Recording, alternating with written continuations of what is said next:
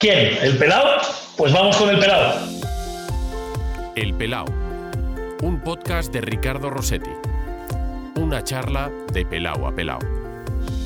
¿Cuándo te diste cuenta que eras calvo?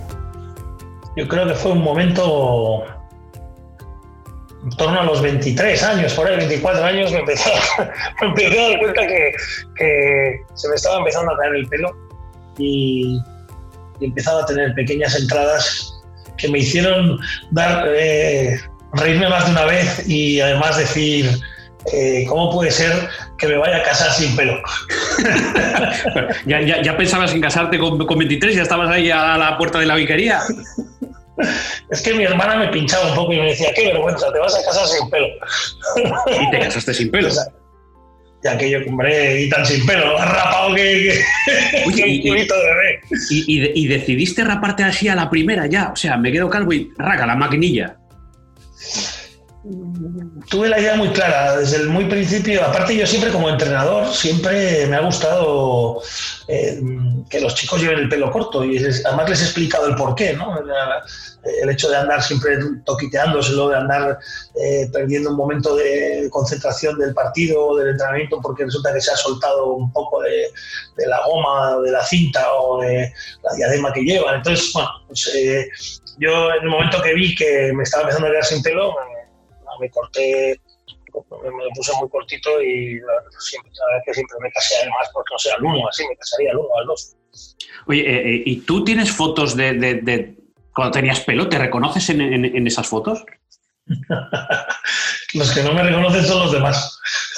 Eso sí que no me reconocen. Que Suele alucinan pasar. en colores. Suele pasar que, que enseñas las fotos a tus hijos de cuando tenías pelo y papá, no eras tú.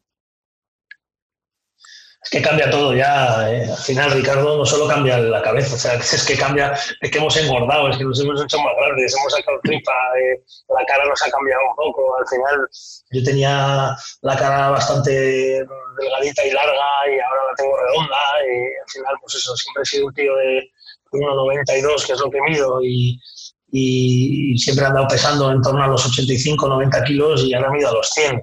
Entonces, pues al final el cambio, el cambio es que mejor no mirar fotos de cuando se joven. Pregunta importante. ¿Usas champú? Eh, yo soy de gel, la verdad. Siempre lo he sido, además desde pequeño, con pelo y sin pelo. Seguramente igual por eso me quedé sin pelo.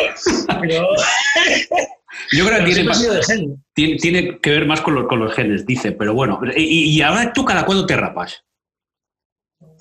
Una vez a la semana, normalmente. Suelo ir a, a- a arreglarme la barba y a, y a, y a- y a raparme. Raparme normalmente al 0, al 1 y la barba me la suelo dejar al 1, al 2. Oye, o sea, tú eres, de, tú eres de ir a barbero, a peluquero o a barbero. Pues tuve la suerte de descubrir uno aquí al lado de casa, que la verdad es que me trata muy bien. Es un, un chico de, de- bueno, eh, que conocí hace ya un par de años y, y es súper económico, porque si te digo lo que me cuesta, la verdad es que es, eh, bueno, cuesta 8 euros al final, que te corte el pelo y que te rape. Y, joder, es espectacular, la verdad, muy encantado. Eh, claro, es que ahora va a haber un problema. Bueno, lo primero, Edu Valcarce, ¿qué tal? Muy buenas. Encantado, Hola, encantado, encantado con que estés en el pelado. Por fin lo hemos conseguido. Fíjate cómo hemos tenido que conseguirlo, pero al final, por fin puedo verme contigo para hacer esta entrevista que llevábamos mucho tiempo pendiente de, de- de ello, de hablar. Sí, mira que me lo has dicho y me lo has ofrecido veces, pero bueno, las circunstancias y los momentos no, no han sido posibles y, y encantadísimo de, de poner un calvo en tu vida. Eh, lo primero que tengo que decir es que eres el primer invitado eh, con el que no, no estamos juntos. Esto no es presencial, se estará notando por el sonido. Los que estén escuchando el podcast dirán que qué raro porque otras veces tiene más calidad, en esta ocasión tiene, tiene menos calidad, pero claro, es que estamos aquí confinados en casa desde hace un mes y yo decía, bueno, me he saltado uno por, porque no he podido hacer una entrevista, pero si me sigo saltando entrevistas, esto que va para largo, no sé cuánto tiempo estaremos aquí. A lo mejor cuando alguien escuche este, este podcast ya hemos salido, ya estamos haciendo una vida no voy a decir normal, pero que se va adaptando a la normalidad porque no sabemos lo que va a pasar mañana. Pero claro, esta era la manera de, de- de- de decir, oye, mira, pues, pues puedo verme con, Edu, puedo charlar y podemos tener un, podcast, podemos hacer un, pelado. Y así estamos. ¿Cómo como lo llevas tú, lo primero? Bueno, eh, está siendo duro, la verdad, para todo el mundo. Hoy precisamente, pues bueno, al final todos estamos empezando a recibir que si algún amigo, que si algún vecino, alguien conocido o, directamente te puede coincidir con algún familiar, pues están perdiendo a sus, a sus abuelos o a sus padres, a sus tíos. Madrid está siendo, como sabéis, una de las... uno de los sitios donde, pues donde, más, donde, donde más problemas está viendo y donde, donde más están surgiendo todo este tipo de, fallecimientos por el coronavirus y, bueno, pues hoy, pues, pues, ayer mismo me dijo uno de los entrenadores que tenemos en la escuela que, que había perdido a su abuela y, y, el, y hoy mismo, pues, pues, circunstancias también un poco en la vida, pero mi prima que vive en Valencia, que también hay bastante, pues bueno, pues tiene mi tío, mi único tío que me quedaba, cuñado de mi padre y tal, pues también ha fallecido, falleció ayer. Y, y bueno, pues eh, encerrados ¿no? en casa, como todo el mundo, metidos en casa, intentando que pasen las horas de la mejor forma posible, haciendo juegos para los niños y a la vez intentando también darle un poco a la cabeza para ver de qué forma cuando salgamos podemos mejorar el día a día y, el, trabajo. Bueno, pues te acompaño en el sentimiento. Eh, vamos a ver si por lo menos eh, en esta media hora, tres cuartos, no sé lo que va a durar esta charla, pero podamos evadirnos porque uno de los objetivos que, yo quería en esta charla es vamos a intentar no hablar tanto del, bueno, evidentemente hablamos qué tal, cómo estás, cómo, cómo lo llevamos, pero vamos a intentar mantener un podcast eh, más o menos normal. Vamos a dejar un poco al lado del, coronavirus, porque no sé si a ti te pasa, pero es que poner la televisión prácticamente a todas horas. Y no para poner los dibujos de los niños, prácticamente estamos enganchados día tras día, minuto tras minuto lo que pasa. Y no sé si hasta eso, eso es bueno, claro, somos informados, periodistas, eh, somos casi junkies de la información, pero hasta qué punto es bueno no lo sé.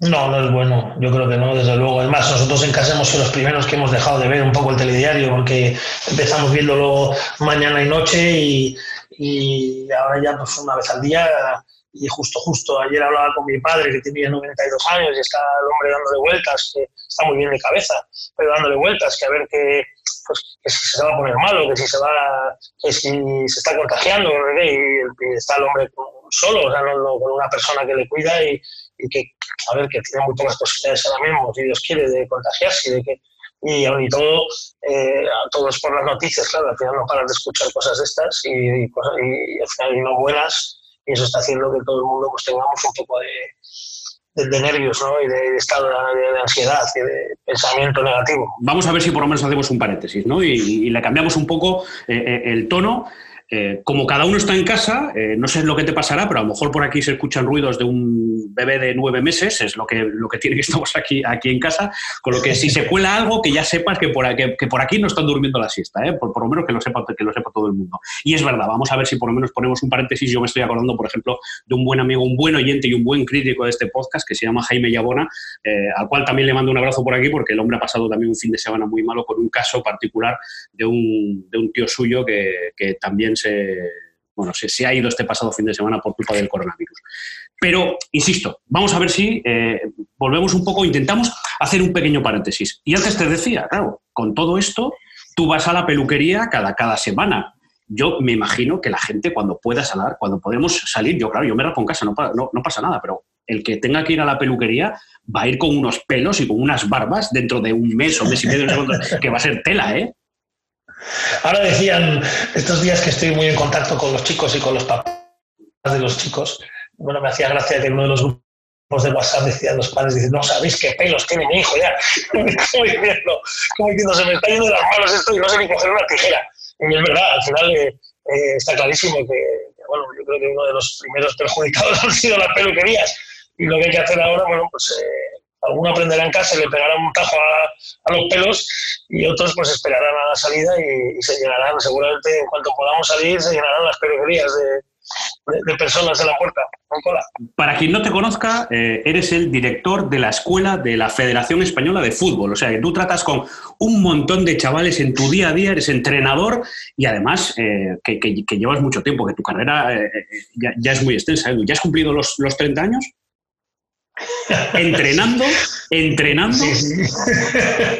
He cumplido las dos cosas. He pasado de los 30 con creces y, llevo ya 32 años entrenando a fútbol, que se dice pronto. Tengo 46 y, empecé con 14 años a entrenar, así que pues, 32 años entrenando, que muchas veces hablando con compañeros que, y diciéndoles los años que llevo de entrenador y de entrenador de chicos y nada, la gente alucina, claro, porque son números muy, muy grandes, la verdad, esos números eh, poca gente puede decir que, que los tiene, ¿no? Y, yo todavía pues tengo 46 años, si Dios quiere y todo va bien, pues tendré, acumularé muchos más. Y en cuanto a, bueno, sí, Sí, en cuanto a lo que me decías de, mi trabajo, pues sí, soy director de la Escuela de Fútbol aquí en Madrid, está en la ciudad del fútbol, en Las Rozas, y bueno, tenemos, tenemos una escuela dentro de pues, donde están los campos de la, donde entrena la selección española, y ahí tenemos una escuela de fútbol de niños, ahora mismo a día de hoy en torno, tenemos un grupo también los domingos de tecnificación y andamos en torno a los 800 más o menos por ahí.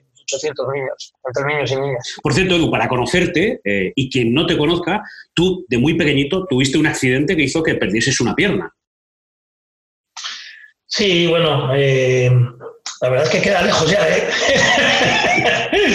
y tanto que de pequeñito. En realidad mi vida ha sido con una pierna siempre. Yo no, yo no, eh, no, sé lo que significa tener dos piernas. Entonces, yo siempre, todo lo que he hecho, todo lo que he decidido, todo lo que he intentado, eh, ha sido siempre con una sola pierna. Entonces, eh, bueno, para, mí es, para mí es muy difícil hacer cosas con dos. a veces me preguntan, oye, ¿pero ¿cómo haces esto con una pierna? Y digo, pues tú cómo lo haces con dos. yo, te, he leído, te, he leído, muchas veces frases de estas que, que llaman la, la atención además porque te hacen pensar. Yo nunca me levanto con el pie izquierdo y a mí la pierna que más guerra me ha dado es la derecha, que es, que es la que tienes. es que, bueno, es una frase graciosa de hace muchos años que, bueno, siempre ya sabéis que es muy típica. En España es una, una forma de decir que, te has levantado con un buen, con que ese día tienes un buen día porque te has levantado con el pie derecho y yo igual, te da igual por donde salga de la cama, que como siempre apoyo el derecho. Pues al final mis días, al final tienen que ser buenos siempre y, y, bueno, sí que es cierto que soy una persona positiva, que intento mirar siempre hacia adelante y, bueno, esa frase pues, me acompaña en plan gracioso y, más de una vez la he usado porque, bueno, pues es cierta y, tiro con ella. Em, oye, eh, bueno, ya sé que esta pregunta te, la hacen o te la habrán hecho mil millones de veces, pero ¿cómo fue tu accidente? ¿Cómo pierdes la pierna? Eh, pues mira, yo te, estaba, eh, sí que es verdad que es una historia que he contado más de una vez y y bueno, hay cosas sí que verdaderamente me las he guardado un poco que, me voy a aprovechar hoy contigo, ya que somos buenos amigos. Y, voy a aprovechar hoy contigo y te lo voy a contar. Yo tengo ahí un par de anécdotas muy bonitas. Eh, es que yo cuando, pues con año y medio más o menos, estoy pasando con la, con la chica que me cuidaba por la, por la Concha en San Sebastián, que era donde yo nací, y hay un momento que la chica me pierde de vista y entonces en ese instante pues yo con año y medio que acababa de empezar a medio correr, eh, pues salgo disparado y me meto por una boca calle y ahí es donde salgo a la calle Zubieta y donde me atropella un camión. Eh, la chica no me, en ese momento no sabe ni, dónde estoy, me empieza a buscar por la playa, empieza a bajar las escaleras que hay de, acceso desde el paseo a, la zona de la arena.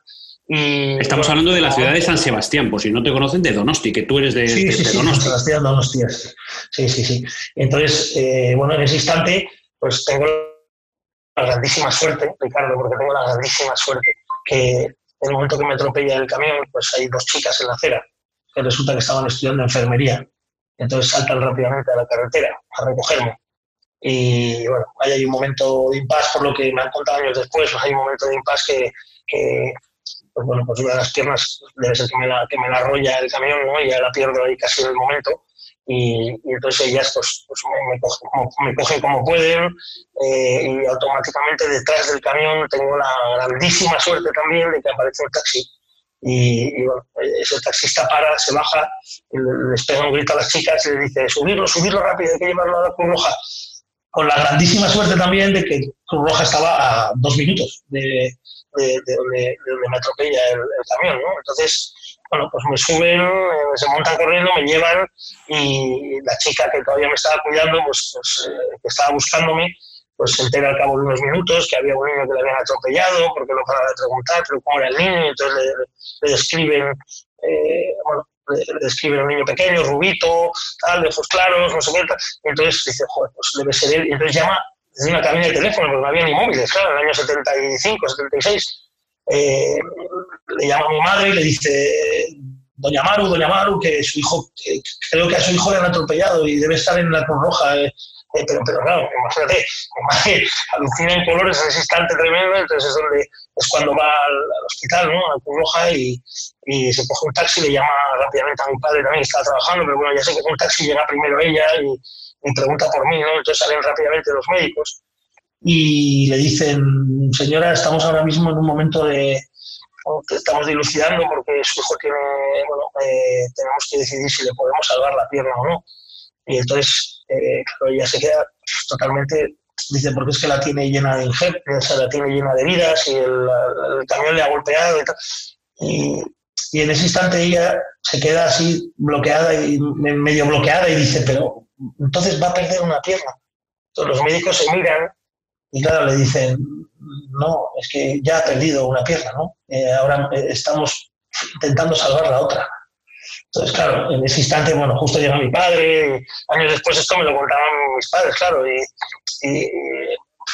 mi madre dice que, que, intente salvar como sea la pierna y, y al final, mira, gracias a la actuación de los, de los tres médicos que había en ese momento, que uno de ellos además era amigo de mis padres, eh, bueno, pues, pues, logran salvar esa pierna que el día de hoy te puedo decir que es la que me ha dado la vida y la que aunque está llena de injertos y aunque, aunque ha sufrido mucho porque me ha dolido en muchos momentos un montón, eh, me ha llevado hasta donde estoy, ¿no? Haber aprendido a jugar a fútbol, haber sido y haber sacado los títulos de entrenador, poder decir a día de hoy que soy entrenador nacional, entrenador UEFA Pro, que es la máxima titulación, y poder trabajar en la Federación Española de Fútbol, que, es, ha sido mi sueño y, será mi sueño y me la lotería.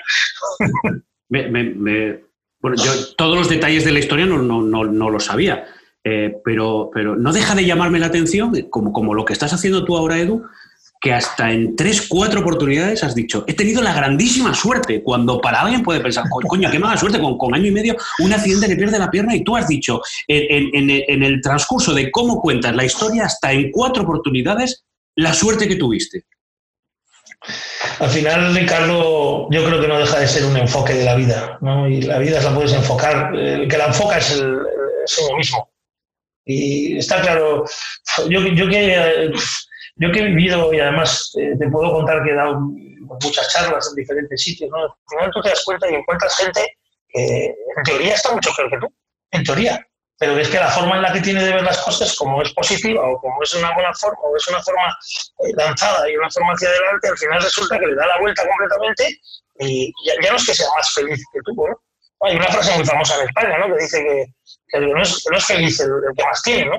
sino, que el que, sino que el que consigue, teniendo lo que tiene, estar contento. ¿no? y creo que eso creo que eso es eh, el, kit, el kit muchas veces de, del poder estar, del poder llevar las cosas a, buen término, del poder estar feliz con lo que tienes y del poder eh, bueno, pues sonreír cada mañana ¿no? con las cosas que te pasan. Y yo pues, siempre pienso que, explícame tú cómo puede ser que un camión te atropelle con un año y medio que debes, que debes medir 50 centímetros o, con 30, no tengo ni idea cuánto, eh, y, que resulta que solo pierdas una pierna. Pues si eso no es suerte. También. No, no, claro, viéndolo, desde ese punto de vista, es lo que estaba pensando, también tienes tiene, tiene razón y que, y que a partir de ahí has podido ir construyendo sueños. Eh, has estado muy cerca de... y, perdona, y perdona que te puedo terminar de contar una cosa súper emocionante que me pasó años después, es que ya con 18, 19 años más o menos, eh, un día iba paseando por, y volvía del colegio, bueno, del colegio, y entrenar a los chicos del colegio, volvía ahí en San Sebastián, y estaba llegando a casa y se paró se paró un coche, un señor, y bueno, me bajó la ventanilla y dice, hola, ¿eres Eduardo? Digo, sí, digo, Eduardo, qué ganas tenía de verte. Me dice, tú, eh, ya, sé que ahora eres entrenador y que entrenas a chavales y tal, y te veo en la playa algunas veces jugando, San Sebastián es una ciudad pequeña, y, eh, y, me dice, yo, dice, no te lo vas a creer, me dice, pero yo fui el taxista que te llevé a la Cruz Roja, me dice, entonces, me acuerdo de ese momento, fue súper emocionante y, le dije, me quedé así alucinado mirándole y me dice, no sabes cómo me pusiste el coche de sangre. Y me dice, tuve que cambiar la tapicería al día siguiente. Madre mía. lo había perdido, ¿eh? Les había perdido por completo. Nada, no volvimos a tener nunca más contacto con él. No, no, no, mantienes contacto con él. No, no, no. Cero, no, no solo eso, sino que en ese momento nunca se me ocurrió preguntarle si me yo no tenía ni móvil en aquel momento. Pero hace Y la segunda cosa súper bonita que me pasó hace ya muy poco, pues con 30 y 36 años, hace como unos 10 años más o menos, estaba un día eh, tomando algo con mi mujer precisamente y bueno, me tocó la espalda una persona, estaba al lado, pues una señora ya de 60 y tantos años y hola, me dice, eh, tú tuviste un accidente en la calle Zubieta, ¿verdad? Le digo, sí.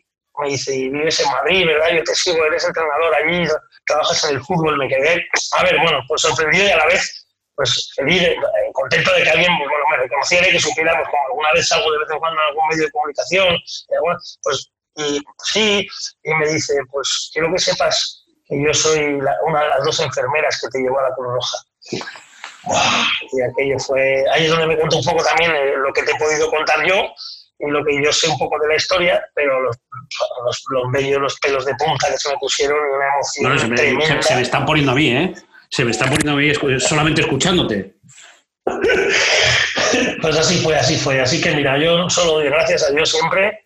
Y como decía mi madre, que en paz descanse, que tengo un angelito de la guarda que me acompaña y que siempre está ahí para lo que hace, para cuando hace falta. Claro, porque es que eh, tú te has convertido también en un tío mediático, ¿no? O sea, yo la primera vez, fíjate, ¿eh? la primera vez que tuve conciencia de quién eras tú, que luego, y luego, claro, ya nexo común del, del cual hablaremos, eh, fue con aquel programa de cuatro, aquel programa Cracks, en donde con Zidane, con Zinedine Zidane, haciendo un ejercicio, tú lo hiciste más rápido que él. Se ha hecho famoso eso, además. ah, tengo una anécdota muy graciosa con él porque, porque bueno, el programa, estaba, el programa era como una operación triunfo, había que eliminar jugadores y, y, bueno, cada semana pues algunos chicos había que comunicarles que no podían conseguir. Entonces, bueno, pues era un proceso de entrenamientos diarios, el entrenador era Lobo Carrasco, yo estaba de segundo entrenador con él, y Zidane pues venía muchos días porque él era el padrino junto con Enzo Francescoli, Ujú. los dos. Y bueno, pues aquel día tocaba hacer ejercicios de, de circuitos de, de, pues de postas con setas y golpeos, ¿sabes? Y bueno, y entonces dice, eh, nos surgió la posibilidad de que lo hiciéramos los dos. Él me dijo que sí, que encantado, que lo hacíamos los dos, lo hicimos una primera vez, los dos fallamos porque había que meter un gol al final en una pequeña portería de dos conos. Y bueno, me dijo, vamos a hacer la revancha, me dice.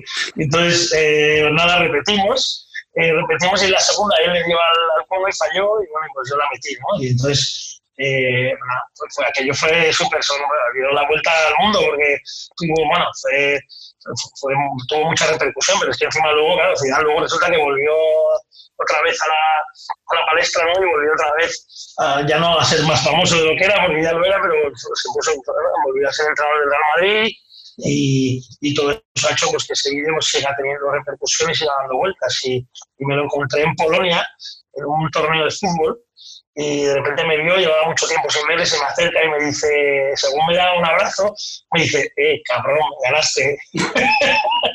Pues la, próxima, la próxima vez que me encuentre con él una flash de un partido, le, le, le, enviaré un saludo tuyo, le, le, diré que he estado hablando de esto, con, de esto, de esto contigo. Ojalá, además, además bueno, eh, me tiene mucho cariño. Alguna vez que nos hemos vuelto a juntar, siempre bueno, es muy cariñoso. Es un chico muy serio, y como, como, se ve y como es, una persona muy seria, pero es, es muy, buena, muy buena persona. Eh, por cierto, eh, viral, porque claro, de aquello no había Twitter, si de aquella tenemos Twitter, eh, la jugada te, te, te, queda ahí prácticamente eh, como tweet fijado, pero hace que el verano pasado en, en la Donosti Cup en San Sebastián metiste un gol que también dio, este sí que dio la vuelta a Twitter. Esos son de los goles que, que al final, bueno, yo juego, eh, siempre me ha gustado mucho jugar y, siempre que he podido, pues aprendí desde pequeño a jugar con muletas al fútbol. Es más, en el colegio al principio no me dejaban jugar con los compañeros y yo me iba pues, solo al frontón porque me decían que podía hacer daño con las muletas. Entonces yo me iba al frontón que había y ahí es donde aprendí. Yo siempre les digo a los chicos cuando les entreno que el mejor amigo, el mejor amigo de un balón es la pared y el mejor amigo de un jugador también. Entonces, al final, cuando tú le pasas el balón bien a la pared, el balón te lo devuelve bien. Y si le pasas mal, pues eh, pierdes el gol, te toca ir corriendo por ella. Y a raíz de, bueno, pues de aprender a golpear un poco mejor el balón y a que me salieran las cosas mejor, pues empecé a jugar con los chicos en el cole y eso me hizo cada vez ser, pues jugar mejor y que me dejaran, no solo que me dejaran jugar, sino que empezara a ser un jugador importante en el colegio. Eso me llevó a que, bueno, pues que, que aparte de que me ha encantado siempre el fútbol, pues a no dejar de jugarlo nunca y a intentar siempre pues esas pachanguitas, esos partidos de amigos, eh, pues con mis propios equipos siempre jugar y regatearles, hacerles trampa, como ellos dicen, porque les regateo con las muletas y les llevo el balón para un lado y luego se lo llevo para el otro. Entonces, bueno, pues este verano en la Agnostic Cup estamos jugando un torneo y jugamos un partido de entrenadores y, bueno, hubo un momento que, que, que, me pasaron un balón y arranqué hacia portería, me salieron varios regates, golpeé, metí gol y es que, es que se desató la locura porque salieron, pues, si te digo, si te digo 150, 200 niños, pues 200 niños que salieron disparados todos, haciendo un corro inmenso y, y, bueno, pues eh, al día siguiente estaban las noticias. El, el, vídeo estaba en las noticias y estaba en Antena 3. Y claro, se hizo yo la vuelta a España y tres veces. Eh, bueno, claro, llega un momento en que a ti te gusta tanto el fútbol y dices, bueno, yo no puedo jugar, yo quiero ser entrenador, pero hasta ahí tuviste problemas. Bueno, he tenido, sí, mi, camino, al igual, al igual que me preguntabas que qué felicidad y que qué bien se me ve y que qué bueno cuando hablo sobre, pues sobre lo positivo ¿no? y la suerte, bueno, pues mi vida también ha habido momentos duros, muchos. Eh, no, quiero mentir, al final yo me tengo mis lloreras importantes en mi casa y, gracias a mis padres y a mi familia y al apoyo de, la gente que te rodea, pues he podido superar momentos en los que no te voy a hablar de injusticia, pero sí la impotencia de, no saber cómo tirar para adelante, ¿no? de no saber cómo superar la, situación que, me, que, tenía enfrente. Y entre ellas, pues bueno, pues entre ellas sí que es cierto que, que, la posibilidad de ser entrenador de fútbol al principio pues no fue fácil. No había nadie, no había ninguna persona que lo hubiera intentado, o si lo había intentado directamente, pues se había retirado. Y yo pues fui constante, ¿no? Y no solo fui constante, sino que sino que yo no entendía en ningún momento por qué una persona con una pierna no podía ser entrenador de fútbol y no podía transmitir a los jugadores lo que pensaba y no podía. Siempre había una coletilla que era que, pues que todo lo que supieras transmitir o todo lo que fueras a transmitir o a enseñar tenías que saber hacerlo, ¿no? Y, y entonces eso fue igual un reto personal, ¿no? El decir, bueno, pues yo por mis santos ways voy a conseguir hacerlo todo. Y todo lo que me pidan, salvo chutar con la pierna izquierda, todo lo que me pidan lo voy a hacer, ¿no? Y bueno, eh, hay un profesor en, donde me saqué el primer título de entrenador que siempre me lo recuerda, en el examen de, de técnica, bueno, pues había que hacer un circuito con el balón y varios chuts y había que rematar de cabeza y luego había que correr hacia el medio campo y no sé. Y luego el final era justo eh, había que hacer unos pases y en el momento final había tres balones y había que chutar el primero con la derecha, el segundo con la pierna que quisieras y el tercero con la izquierda. Y bueno, en el último momento, cuando llegué, chuté los dos primeros con la derecha, claro, y cuando llegué al tercero le miro al profe y, y le digo, eh, y antes de que abriera la boca, dice, no me toques los huevos, la chuta con la, chuta con la derecha. Muy bien, la verdad es que... Y sacaste, y sacaste tu título. ¿Y, y dónde empiezas a entrenar? ¿Cuál es, tu, ¿Cuál es tu primer equipo? Pues yo empiezo en San Sebastián, con 14 años, en el colegio donde yo estaba, que eran los marianistas, que ahora se llama el SUMA, porque ahora tiene, es una suma de varios colegios. Y bueno, ahí empecé, había un, además siempre lo recuerdo con mucho cariño, porque había varios de los profes que se dedicaban al fútbol, entre ellos había alguno que era, pues había uno que era marianista, Ignacio Pujana, y otro, bueno, sí, había otro también, que Chomin, que era otro de los que se dedicaba, pues siempre me decían que el amor que tenía yo hacia el fútbol y el amor que yo demostraba y la, la superación que yo tal, que yo iba a ser, que yo iba a ser entrenador de fútbol. Me decían así, tú vas a ser entrenador de fútbol. Pero me lo decían con 13 años, Ricardo, eso no me lo estaba diciendo con 35. Con 13 años me decían, a ser... ¿eh? Y con 14 años, pues bueno, ese, ya ese año me, me, me, acuerdo que me cogió por banda eh, Ignacio y me dijo, Eduardo, el año que viene vas a llevar un o sea, este año me dijo para el final, al final de los 13, ya justo con 14, pues yo cumplo, en octubre, pues bueno, pues en septiembre con 14 años ya pues empecé a entrenar y me dio un equipo de niños de 8 años, que a día de hoy lo pienso, Ricardo, madre mía, ¿cómo le vas a dar a un niño de 14 años ahora un equipo de fútbol de 8 de hoy en día? Eso parece impensable. Bueno, pues en aquel momento a mí me lo dieron. No sé, y ahí arranqué con mis 14 años entrenando y luego de ahí, de San Sebastián, pasé a, estuve seis años entrenando marianistas y de ahí fue cuando me vine a Madrid con 20 años y en Madrid entrené al Rayo Majadahonda durante, durante 12, 13, 13 años. Esos 13 años entrené todas las edades, todas, benjamines, prebenjamines, alevines, infantil, cadete, juvenil, el preferente que era el segundo equipo y acabé en el primer equipo en tercera división y de tercera división pues pasé a, a la Federación Española de Fútbol que es donde llevo ya 12, 12 años llevo ya en la Federación Española de Fútbol. ¿Y cómo es esa llamada? ¿Quién te llama de la, de la federación? ¿Cómo es ese momento en el que alguien se fija en que hay un entrenador en el Rayo Majadahonda que puede ser bueno para entrenar en la federación y que ahora estás dirigiendo las escuelas de, de la Federación Española? Bueno, eh, esta historia nunca la he contado, la verdad. Pon el grabador. Está, está, está grabando, no te preocupes. Pues mira, eh, bueno, yo, yo, arranco en el Rayo Majadahonda y ya te he contado que llevo todas las categorías hasta el primer equipo. Y cuando llegó al primer equipo, pues ese año, eh, al, finalizar, al, finalizar, la temporada, pues eh, bueno, eh, había, me conocía, la verdad es que ya me, me, conocía mucha gente, llevaba ya 12 años, en, 12, 13 años, yo ya en el Rayo Majadahonda y en Madrid ya me conocía mucha gente. Y, y en la Federación Española estaba el director deportivo Fernando Hierro, al cual no conocía, pero en cambio sí que había conocido a diferentes personas que en ese momento estaban en la federación. Pues estaba Castillón, que, era, que, estaba de administrador en ese momento, y, y, su nieto Gonzalo, pues yo le entrenaba fútbol, y entonces él me había visto, ya habíamos hablado en varias ocasiones, y, y me llevaba muy bien con él, y me regalaba la revista del entrenador. Eh, Gaspar Rossetti estaba, eh, tu tío Gaspar, el cual quiero con locura y he querido siempre, y fue siempre he dicho que fue uno de mis mentores y pues eh, él, él, me conocía de sobra y, y, me había llevado muchas veces a, pues, a diferentes medios de comunicación, a retransmitir partidos y, y, él tenía muchísimo contacto en ese momento con, pues, con la federación y con la gente, pues, con, la, con la directiva y con, y con, la, y con el propio eh, Ángel María Villar.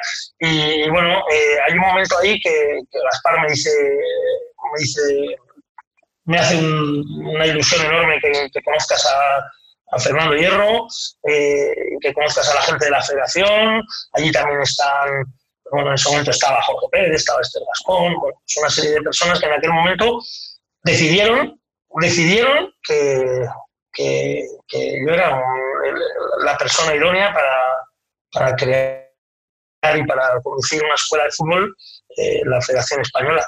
Y bueno, me, me presento un día allí precisamente a, a recoger la revista que con tanto cariño me la regalaba siempre el, el abuelo de Gonzalo, eh, Castillón, y en ese momento me dicen, oye, ¿quieres como me dice Castillón? El propio Castillón me dice, ¿quieres conocer a Fernando de Hierro? Y dice, hombre, pues sí, joder, si es algo que me, que estaban, me estaban diciendo que iba, que iba a conocerle, ¿no? Sí, porque sé que quieren que le conozcas. Entonces, pues nada, me presentó a Fernando Hierro, me senté con él, estuvimos hablando una media hora más o menos y y de ahí ya directamente, directamente Ricardo, de ahí salí por la puerta sabiendo que yo iba a ser el, el director de la escuela de fútbol. De, que esto estoy hablando de un junio, de un uh, 2 de junio, una cosa así, finales de mayo del año 2008, que fue justo cuando, no, perdón, 2012, que es justo cuando ganamos la Eurocopa, ¿no? Con Luis Aragonés. Bueno, en, 2000, en 2008, pues no, en 2008 con Luis Aragonés, en 2012 campeones de Europa con Vicente del Bosque.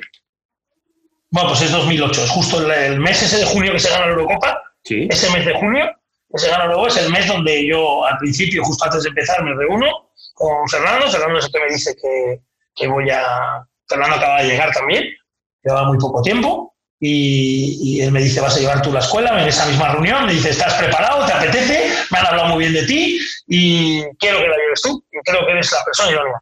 Entonces, claro, imagínate, ahí, salgo emocionado, más crecido que un árbol. Y, y bueno, y, y, así fue. Ese verano, bueno, me casaba el mes siguiente, el 12 de julio me casaba. De ese mismo, bueno, de todo, imagínate, todo, todo fue algo. Y bueno, y sobre todo el hecho de poder contarte que una persona como yo, con una pierna que tanto me había costado y tanto sufrimiento en, algunos momentos había pasado para poder llegar a, a conseguir ese título de entrenador que tanta ilusión tenía, ¿no? Y, y, sobre todo trabajar en lo que yo quería. Y de repente me llama, eh, me llama la madre, la madre superiora, ¿no? La Federación Española de Fútbol, la reina absoluta y, el, y, y un sueño, ¿no? Un sueño en aquel momento que, que, que, no, que no he llegado todavía a despertarme, ¿eh? el cual sigo viviendo con una ilusión tremenda al día a día y con unas ganas eh, locas siempre agradezco además y, y, perdona y además termine desde esta parte que y agradezco un montón el, el poder seguir en la federación y, y, que bueno como sabe y como sabe todo el mundo hemos habido cambios de presidente y ahora mismo está Luis Rubiales es una persona que, me, llevo bien con ella, me aprecia un montón y valora el trabajo que tenemos y la escuela que tenemos y cómo lo hacemos. Y, eso pues, al final, te da, sobre todo te da pie a pensar que estás trabajando bien, ¿no? que es lo más importante y, que al final, bueno, pues que, ya son 12, que ya son 12 los años que llevamos con la escuela de fútbol. Otro pelado, Luis Rubiales, otro pelado, o sea que... sí, a ver si le entrevista. A ver, a ver, a ver, a ver, a ver si me deja, a ver si quiere. Em, por cierto, claro, me dices, eh, en la federación, eh, entras en la federación a dirigir la escuela, te casas al año siguiente, pero es que además te casas calvo, que esto ya me lo has dicho antes, pero te casas la misma, el mismo día que, que ganaste la Donosti Cup. Eso es una bomba. toda tu vida, bueno, toda tu vida no, pero gran parte de tu vida está en la Donostica. Eso es una bomba. Mira, yo me voy, me, apunto a la Donostica, claro, para apuntarte a la Donostica, que es un torneo con mucha repercusión, es muchos meses antes. El día que se entera, claro, el torneo era del 6 al 12 de julio. El 12 terminaba, que eran las finales por la mañana. Yo, bajo ningún concepto, pensaba que iba a llegar a la final de la Donostica es algo que ni me lo había planteado. entonces, bueno, pues eh, el 12 de julio yo me casaba a las 5, a las 4 de la tarde, a las 4 y media. y, bueno, pues eh, va llegando el momento y resulta que estamos allí. Además, que me acuerdo que te lo digo, pues mi mujer ni lo sabía. Es que yo sabía que estaba la diagnóstica y sabía, y dice, joder, es que desde luego, vaya, es que desde luego tiene bemoles que te pongas a jugar la diagnóstica la semana que tenemos que terminar de organizar todo esto. Bueno, total que ya eh, me llevo a los chicos del equipo de aquí de, Madrid y, estábamos, bueno, pues el torneo empieza el lunes, martes pasamos, miércoles pasamos, jueves eliminatorias pasamos, viernes por la mañana cuartos de final lo pasamos, semifinales por la tarde. Eh, me acuerdo que ya empezaban a llegar los invitados, habíamos quedado en el centro de San Sebastián para tomar algo con la gente de los invitados y yo tenía partido a las 7 de la tarde las semifinales de la doméstica. Mi mujer ya histérica. Bueno, me acuerdo de una conversación con ella que me dice, es que, es que va hacia el partido, ¿cómo va hacia...? Pero bueno, desde luego, llama al cura que no me caso, llama que no me caso. Pero te casaste. Bueno, que voy, que voy a las semifinales y ganamos. Y me planto en la final el domingo a las 10 de la mañana, el sábado a las 10 de la mañana. Entonces yo termino el partido de semifinales, había gente que me ayudaba y tal, pues los chavales se van al hotel con la gente que venía ayudando, que había varios equipos, entonces yo me voy a donde habíamos quedado con los familiares, les cuento que había pasado y al día siguiente te lo puedes imaginar, con la mitad de la boda en la final, que me habían hecho hasta pancartas. Eduardo, te casas, tienes que ganar, tal. Total, que, que, jugamos la final y la ganamos, y la ganamos 2-1, además, me acuerdo, aquello fue increíble. Y luego no solo eso, sino que en la boda, en mitad de la boda, yo no sabía nada, y en mitad de la boda aparecen por el pasillo tres de los niños con las dos copas que habíamos ganado una copa de fair play de buen juego y otra de, campeones. Y aparecen y la suben al altar la dejan en el altar la copa en mitad de la boda. Bueno, espectacular. Dime dime. Lo que fue espectacular que hay un momento en el que el cura de repente dice Eduardo porque el cura era un era, bueno, era un padre marianista de los de los que había sido profesor nuestro y director del colegio. Me hacía mucha ilusión que nos casara él. Bueno, eh, hay un momento que levanta, fue, impactante. Él eh, coge tenía escondido debajo al lado de una planta eh, un balón y de repente lo levanta cuando está hablando la, la, la charla, y, levanta el balón y de repente dice, Eduardo, Dice, te casas con ella, no con esto, ¿eh? bueno, yo te digo una cosa, por lo menos tu mujer diría, hombre, mira, me has tenido esta semana, has jugado la final esta mañana, por lo menos has venido con la copa, no, no, no vienes con la, con la medalla de plata, por lo menos vienes, vienes con el trofeo, que eso también, eso también habrá, habrá, contado, digo yo, ¿no? Lo que dice siempre es que se casó con quien sabía que se casaba. Ah, bueno. No le ha sorprendido nada, ni, nunca le ha vuelto a sorprender nada de lo que, de lo que, nos, ha ido, de lo que nos ha ido pasando. Así que la, la vida, nuestra vida empezó así y así sigue. Eh, antes me comentabas eh, la, figura de, y el cariño que le tenías a, mi tío, a Gaspar. Evidentemente yo te conocí también a, través de él, o conocí muchos detalles a través, a través de él. Pero claro, eh, él te llamaba para charlas, para, para, muchas charlas, incluso en la universidad, para, para... Creo que tienes una historia bastante curiosa con, con, una de las veces, no sé si fue la primera vez o una de las veces que te dijo, Edu, a una charla, que tienes que venir. Sí, es verdad, me río. Bueno, sobre todo la primera, no, pero porque me llama, yo estaba entrenando además en el Rayo Majadahonda al, B, ya, estaba entrenando al preferente. Y me acuerdo que me monto en el coche y suena el teléfono y me dice, hola, con su voz esa que tenía tan, personal, hola, soy Gaspar Rossetti. Y digo, hola, soy Gaspar Rossetti. Hola, eh, me dice, en ese instante me dice, ¿sabes quién soy? Y digo, pues no, eh, ahora mismo no, la verdad es que no. Dice, hombre, debe ser el único en el mundo del deporte. pero me lo dijo en plan gracioso, no me lo dijo en plan chulesco, ni nada, riéndose, ¿no? Y me dice, me alegro, me alegro. Me dice, bueno, no importa. Lo que quiero que sepas es que el trabajo en el mundo del deporte, dice, y me gustaría llevarte al Planet Fútbol, es bueno, pues algo que estoy organizando, que se está organizando en Barcelona, y yo llevo una parte muy importante del tema de charlas y de conferencias, y bueno, y quiero que vengas a esa charla. Y bueno, yo la verdad es que me emocioné bastante, me hizo una ilusión enorme, le dije que por supuesto que sí, me dijo que, bueno, que no me preocupara, que me ponían el AVE, que me ponían un, hotel allí, que yo tenía pues que charlar con varios entrenadores sobre el fútbol y sobre... Y, la, aparte de ese momento curioso, pues sobre todo es que resulta que pues, bueno, estaba tan ocupado que quedamos en que hablábamos eh, bueno, pues hablaremos de esto más adelante, pero luego, eh, más adelante, no hubo ocasión de volver a hablar. Él me mandó por correo, me puso con su secretaria, me mandó por correo eh, los billetes, y yo no volví a hablar hasta que llegué a Barcelona. Y resulta que llegué a Barcelona y, yo no sabía bien dónde iba, sabía que iba a dar una, pues, que iba a hablar de fútbol, pero de repente llego a la conferencia y había seis personas, Ricardo, y de las seis es que el cartel era brutal. O sea, es que me senté con, en ese momento, Frank Rijkaard, que era el entrenador del Barça, con Iñaki Saez, que había sido entrenador de la selección española, con Javier Clemente, con Javier Aguirre, que era en ese momento entrenador de los Asuna, en ese instante. Luego estaba también Delgado Meco, que había sido entrenador físico de la selección española. Y había una chica que se llamaba Yuriko Saeki, que era la, eh, primera entrenadora de fútbol en España, eh, que sabía sacar el título nacional y tal.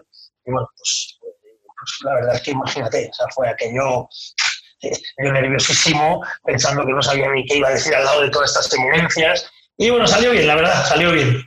salió bien. Por, por cierto, que, bueno, tenía aquí más detalles, y, pero claro, es que el tiempo, el tiempo vuela y la charla está siendo tan, tan, tan divertida y me lo estoy pasando tan bien, pero no quería por lo menos eh, que nadie se perdiese ningún detalle. Tú, tienes un pequeño, o te han hecho un pequeño corto eh, que se emitió en su día en Teledeporte y que si lo tengo por aquí no, y no, no, lo he apuntado mal, se llama Saber perder para aprender a ganar.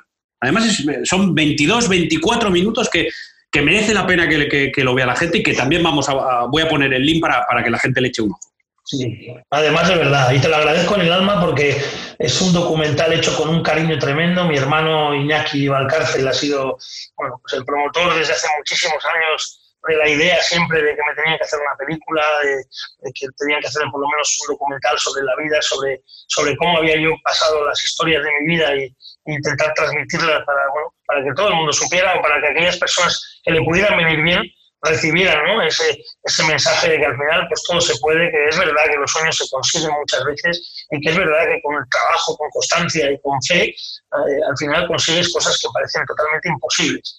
Y en este caso, pues bueno, pues habla de una, es una historia relacionada muy con, el, con, con, mi vida, ¿no? Que es el fútbol, donde hay victorias, donde hay derrotas, donde hay llantos, donde hay pues, pues, pues momentos de grabación emocionantes y en definitiva habla de que en la vida, pues que muchas veces se pierde, que muchas veces te salen las cosas mal, que muchas veces te llevas un disgusto muy grande, pero lo importante sobre todo es afrontar lo siguiente, afrontar cómo es posible o por qué me ha pasado esto y cómo puedo hacer que no me vuelva a pasar, o si me ha pasado algo, o si me ha pasado esto es porque, porque tengo que luchar, porque tengo que hacer lo mejor para que no me, para que no me vuelva a suceder. ¿no? Y, y bueno, pues le puso ese nombre tan bonito que es saber perder, aprender a ganar, y, que ojalá, bueno, pues aquellas personas que nos escuchen hoy puedan tener un ratito para poder verlo, porque verdaderamente os lo recomiendo que es, es muy emocionante. Bueno, pues eh, eh, eso en lo que se refiere a, la última, a, la última pregunta desde la última parte, porque ahora llega casi como al principio del podcast. Te, te tengo que hacer otras preguntas relacionadas, por ejemplo, ¿tú irías a Turquía, Edu? ¿A ponerme pelo? Porque es lo único que se me ocurre ir a Turquía. Bueno, se pueden ir a muchas cosas. ¿eh? Yo te pregunto si tú irías a Turquía, oye, o si tú te vas a poner pelo, que no se nos enfaden los que ponen los implantes aquí en España, o Cristiano Ronaldo que ha abierto su clínica ahí en Madrid. ¿Tú te podrías pelo a estas alturas? Pues no, no, ni en broma, ni a estas ni a ninguna. Eh, cuando empecé a perder pelo, igual en aquel momento, si yo sé 100% que me voy a poner pelo y que voy a seguir exactamente igual, pues bueno, sí te puedo decir que tuve un momento de impasse, de decir, que estoy poniendo el pelo, ¿qué voy a hacer? ¿Qué va a pasar? Que, ya no voy a ligar, no me van a querer las chicas. Yo qué sé, yo creo que eso lo hemos vivido todos los que hemos perdido pelo. Pero bueno, yo sí lo viví. sí lo viví, pero luego ya es que no, sé, ni se me ni, me, hago el verme ahora mismo ¿eh? con pelo en la cabeza y además, si te soy sincero, eh, no, me, no, me, gusta mucho cómo le queda a la gente que se lo pone, pero bueno, sí, esa parte, eso es un tema personal. pero no, no me veo bien. calvo, calvo icónico en tu vida, calvo al que admiras.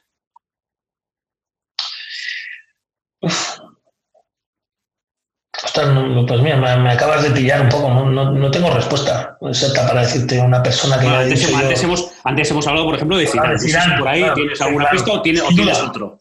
Sin duda, ya te lo he dicho antes de que me lo nombraras, ya, ya te sí, sin duda, Zidane para mí es, es eh, un grandísimo futbolista, una persona referente, yo creo que buena persona.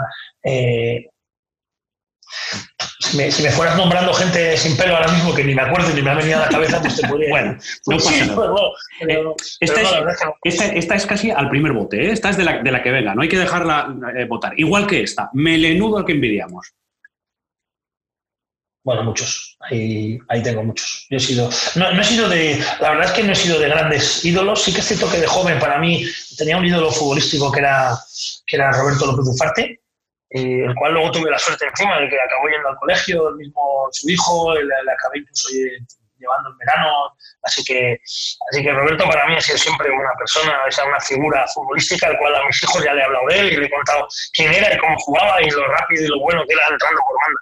Es que además, pero, te, voy a decir una cosa, de aquella Real Sociedad había mucho melenudo, ¿eh? Sí, sí, sí.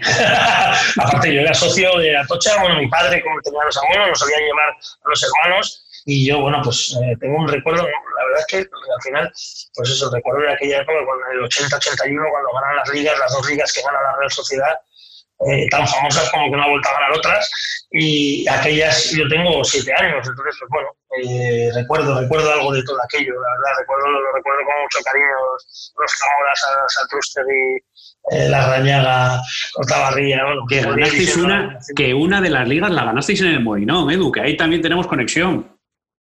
Ah, es verdad, es verdad. Que por cierto allí estaban mis padres, que siempre lo recuerdan y siempre lo dicen, que allí fueron mis padres a ver el partido. Eh, y nada, y, bueno, ahí tenéis la final de Copa, ¿eh? Si se puede jugar, cómo se puede jugar, está ahí todavía un poco abierto, pero ahí está la final de Copa, que cuando solventemos estos problemas que ahora mismo es lo, más, lo más, importante, ya, ya, ya nos ocuparemos de esto.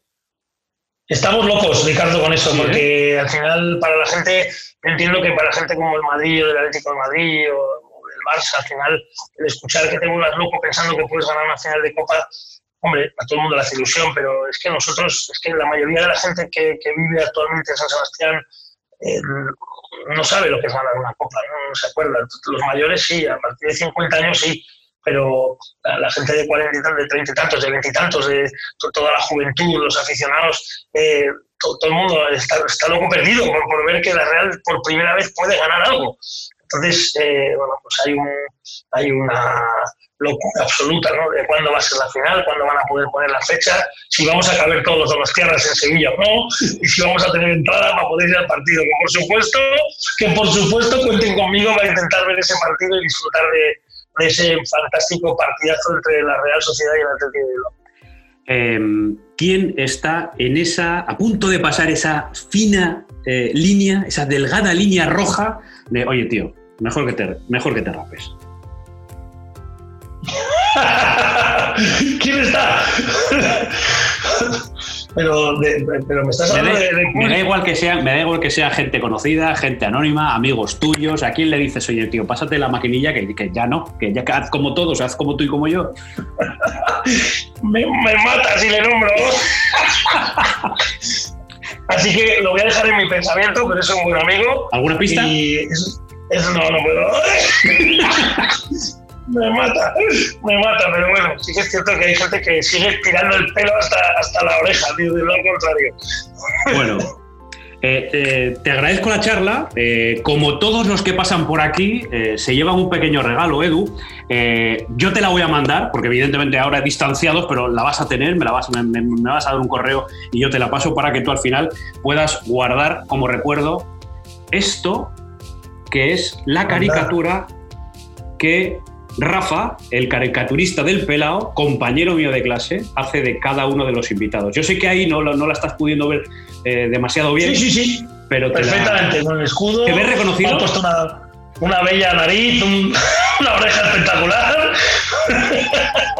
Pero bueno, lo acepto, lo acepto. Encantado además y le agradezco. De esto, de esto de esto se trata, ¿eh? Las caricaturas, las caricaturas es esto, las caricaturas es esto. Por, por lo menos para que cuando la, la, veas, cuando la tengas guardada, cuando la pongas donde quieras ponerla, pues que sepas que ha sido un placer estos, está casi una hora de conversación que hemos, que hemos tenido y que, y que nos ha ayudado a evadirnos un poco del monotema este del coronavirus y que espero que a quien escuche el podcast en esta época le sirva también para evadirse y haber pasado eh, pues casi una hora de, con, con un buen rato, por lo menos pues sí, animando a que, bueno, tanto ahora como en el futuro, el que nos haya escuchado, que, sepa, pues, pues, lo que siempre digo, que al final, que todo se puede, Ricardo, que todo se consigue y que, en la vida lo último que hay que hacer es tirar la, tirar la toalla y, quedarse sentado en el sofá, viendo la tele. Pues nada, que te agradezco un montón la charla, que me lo he pasado muy bien, que, que, me has ayudado a conocerte más todavía y que creo que hemos dado unos, unos mensajes como lo menos como para que la gente termine, termine sonriendo. Eh, Edu, que nos veremos muy pronto, que nos daremos un abrazo, que nos daremos muchos besos y que espero que, tu familia y todos los tuyos eh, sigáis bien. Igualmente, Ricardo, un fortísimo abrazo a todos. El Pelao, un podcast de Ricardo Rossetti. Una charla de Pelao a Pelao.